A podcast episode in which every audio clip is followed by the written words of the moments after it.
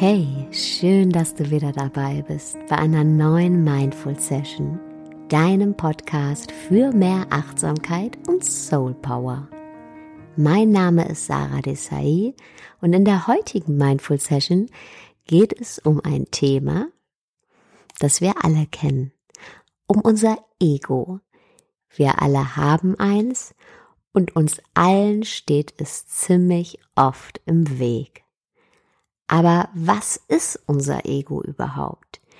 Ego bedeutet nicht selbstsüchtig zu sein oder ein Angeber zu sein, also all das, was wir umgangssprachlich als egoistisch bezeichnen. Nee, das Ego ist viel, viel größer.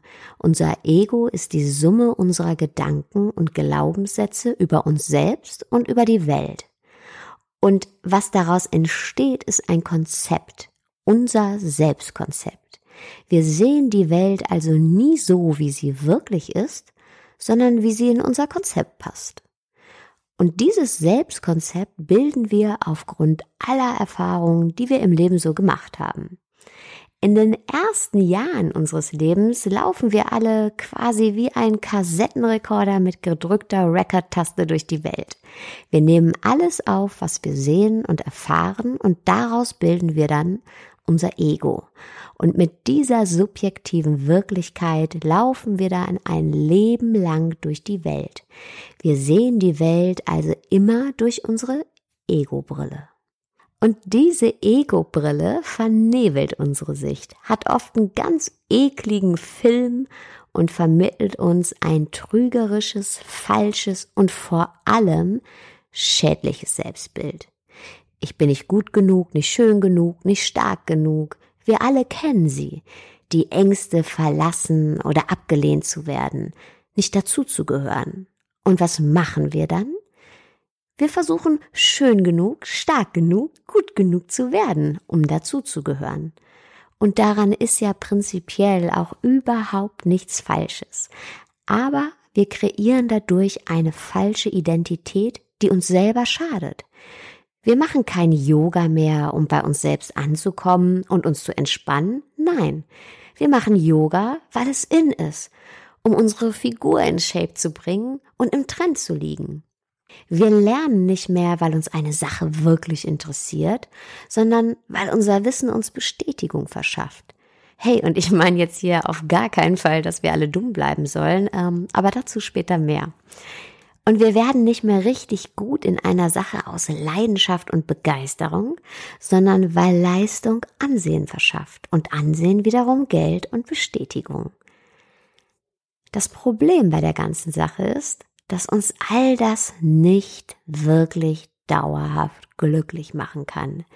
Denn immer wenn wir etwas erreicht haben, wollen wir entweder noch mehr oder haben die Angst, es wieder zu verlieren dass wir diesen Zustand also nicht halten können. Wir leben immer in der Illusion, wenn ich erst den Job habe, dann bin ich glücklich. Dann haben wir ihn und merken, oh, was ist denn auf einmal los? Ich bin ja doch nicht so glücklich, wie ich gedacht habe. Das fühlt sich ja doch irgendwie ganz anders an. Aber dann denken wir, okay, aber wenn ich noch ein kleines Stückchen höher auf der Karriereleiter kletter und dann noch den perfekten Mann, Frau fürs Leben gefunden habe, dann bin ich aber glücklich. Aber mit dieser Einstellung wird das Glück einfach nie kommen, beziehungsweise es wird für ein paar Momente da sein und dann ganz schnell wieder gehen. Und wir alle kennen das und haben das schon mal erlebt. Erinner dich einfach mal selbst an Momente in deinem Leben, in denen du gedacht hast, wenn ich dies oder jenes erreicht habe oder besitze, dann bin ich glücklich. Und wenn du es dann erreicht oder bekommen hast, warst du bestimmt auch glücklich. Aber ganz ehrlich, wie lange warst du glücklich? Oder besser gesagt, wie schnell warst du wieder in einem Zustand von, ah, jetzt brauche ich aber noch dies oder das, um wirklich glücklich zu werden? Wenn wir ein Ziel erreicht haben, dann ist es natürlich eine tolle Sache, aber es wird sich nie so anfühlen, wie du gedacht hast, dass es sich anfühlt als du noch darauf hingearbeitet hast. Denn es ist nur ein Konzept. Und die Lösung kann ja auch nicht sein, dass wir immer am Rennen sind, nur um kurzweiliges Glück zu erfahren und dann direkt wieder weiterrennen müssen. Denn das Einzige, was dann passiert, ist, dass wir alle geradewegs ins Burnout rennen und vor allem uns immer weiter von uns selbst entfernen. Wir alle kennen die Beispiele von Prominenten, egal Schauspielern, Musikern, die alles erreicht haben, von dem man denkt, hey, wenn man das erreicht hat, dann lebt man seinen Traum. Dann muss man aber wirklich glücklich sein. Und die waren totunglücklich, bis hin zum Suizid. Abgesehen davon können wir uns noch so anstrengen, aber wenn wir uns nur an Äußerlichkeiten orientieren, werden wir scheitern. So oder so.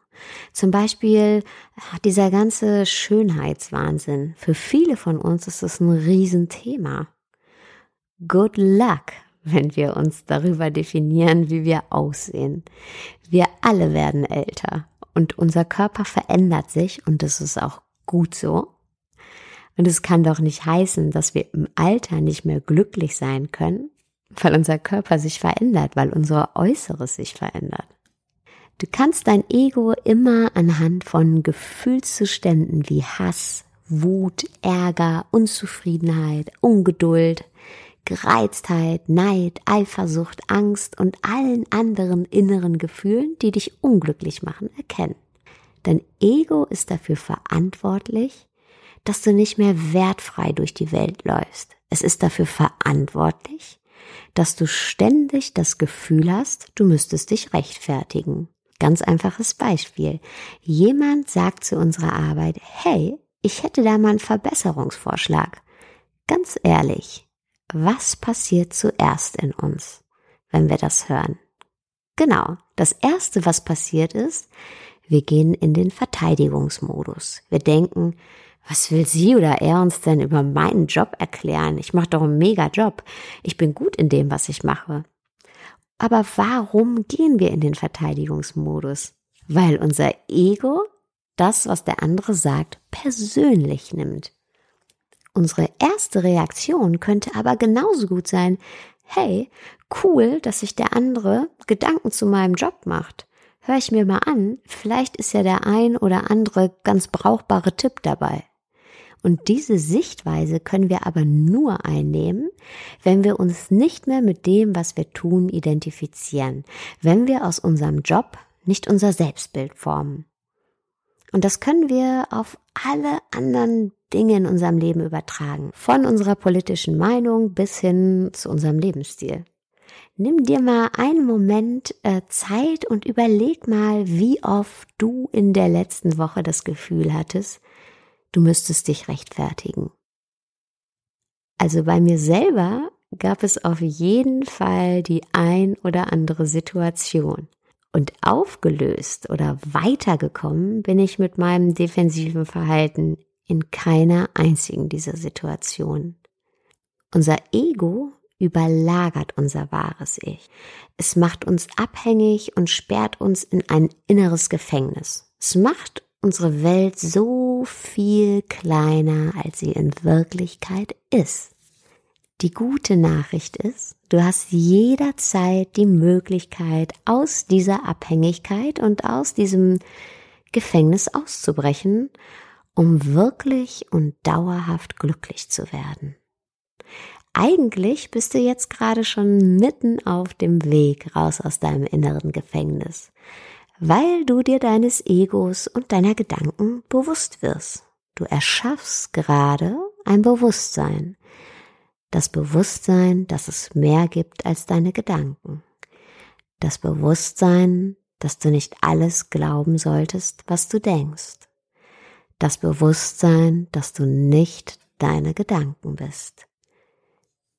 Im Alltag kannst du dieses Bewusstsein schärfen, indem du immer mal wieder innehältst und das, was du gerade denkst oder fühlst, hinterfragst.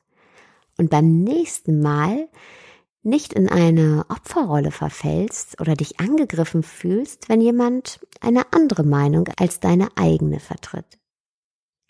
Und je öfter du das praktizierst, umso kleiner wird die Angst, etwas verlieren zu können. und es deshalb verteidigen zu müssen. Und genau das ist der direkte Weg raus aus dem inneren Gefängnis, rein in die Freiheit. Und das Schöne daran ist, dass du damit nicht nur dir selbst, sondern auch allen anderen Menschen in deinem Leben, wie deinem Partner, deinen Eltern, deinem Kind, deinen Kollegen und Freunden, mehr Freiheit gewährst. Denn wir sind alle gleichwertig, gleich viel wert. Wenn du dir selbst keine Story mehr erzählst von dem, der du bist, dann musst du auch nicht krampfhaft an dieser Story festhalten. Dann kannst du andere Meinungen akzeptieren, ohne dadurch etwas zu verlieren. Und nein, das bedeutet nicht, dass du dann keine eigene Meinung mehr haben kannst oder die nicht vertreten darfst, aber du machst sie nicht zum Teil von dem, wer du bist. Und das schafft eine ganz andere Form der Kommunikation.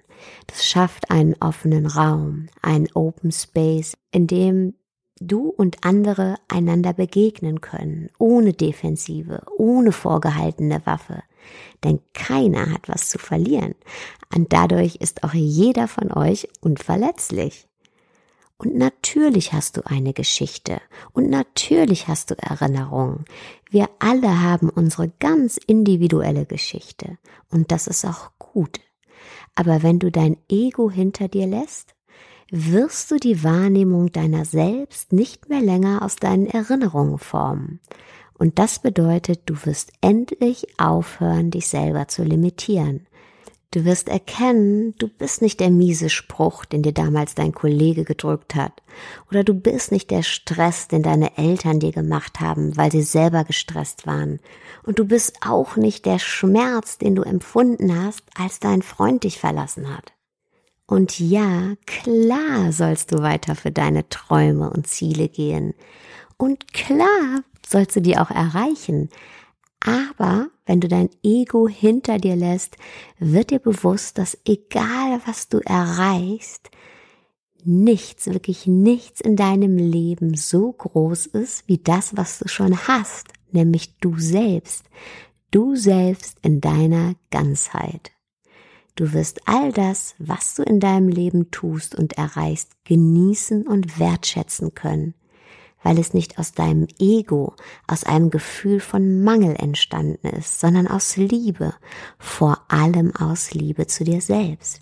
Und du wirst merken, dass du nichts addieren musst zu der Person, die du bist. Du wirst erkennen, dass du kein Konzept mehr aufrechterhalten musst.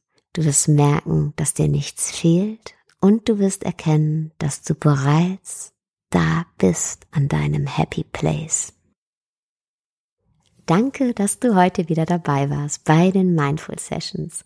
Und falls du jetzt noch mehr Lust auf Mindfulness bekommen hast, dann melde dich an für das dreiwöchige Mindful Mornings Programm.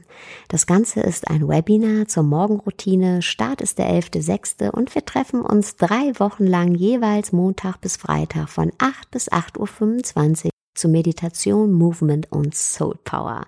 Bedeutet, wir werden jeden Morgen die Prinzipien für ein positives Mindset praktizieren, meditieren, in den Körper kommen und uns eine Intention für den Tag setzen. Wenn du also schon immer eine kraftvolle Morgenroutine für dich etablieren wolltest, aber nicht so richtig wusstest wie, dann melde dich jetzt kostenfrei an. Den Anmeldelink findest du auf meiner Homepage www.saradesai.de und bei mir auf Instagram und Facebook.